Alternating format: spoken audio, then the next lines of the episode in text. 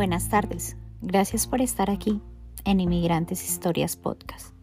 Hoy iniciaremos este episodio que se titula La noticia. Pasados los tres días, Julián se acercó a mi oficina para recordarme que teníamos una cita con el médico, para revisar los exámenes que me habían hecho.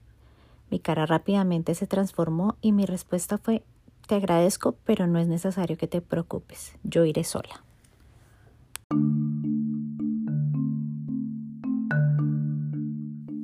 A él mi respuesta no le importó mucho. Cuando yo llegué al consultorio médico, él ya estaba saliendo de la oficina del doctor. Y tenía una sonrisa de oreja a oreja que no podía disimular. Yo me enfurecí y le dije que por qué estaba allí. Al doctor yo no podía decirle nada, pues él aún era mi esposo y el doctor le daría cualquier información sobre mí. ¡Qué rabia! susurré. Me quedé mirando a Julián mientras me decía, ¿sabes algo, amor? Todo lo que has dicho sobre Dios, hoy más que nunca, yo lo afirmo. Él es bueno y hace milagros. ¿Quieres que te acompañe a la oficina médica? Y yo le contesté, muy malhumorada con un no.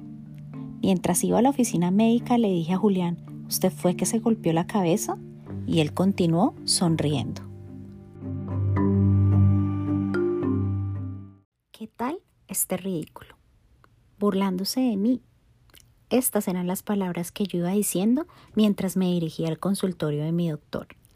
Al llegar saludé, buenas tardes, Doc. Espero que usted se encuentre muy bien hoy.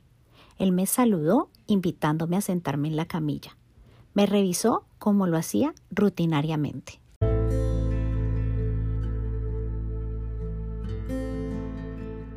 Al terminar el chequeo, me invitó a pasar a su escritorio para que discutiéramos sobre los exámenes. Imprimió las hojas y mientras me las entregaba me preguntó, Marcela, ¿cuándo fue tu última fecha de tu regla? Yo le contesté, el 2 de junio, y hoy me tiene que llegar.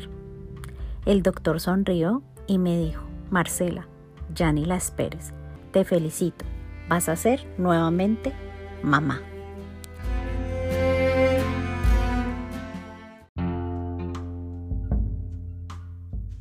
Gracias por estar aquí. Y recuerda, eres el dueño y creador de tu propio mundo. Entonces toma buenas decisiones. Besos.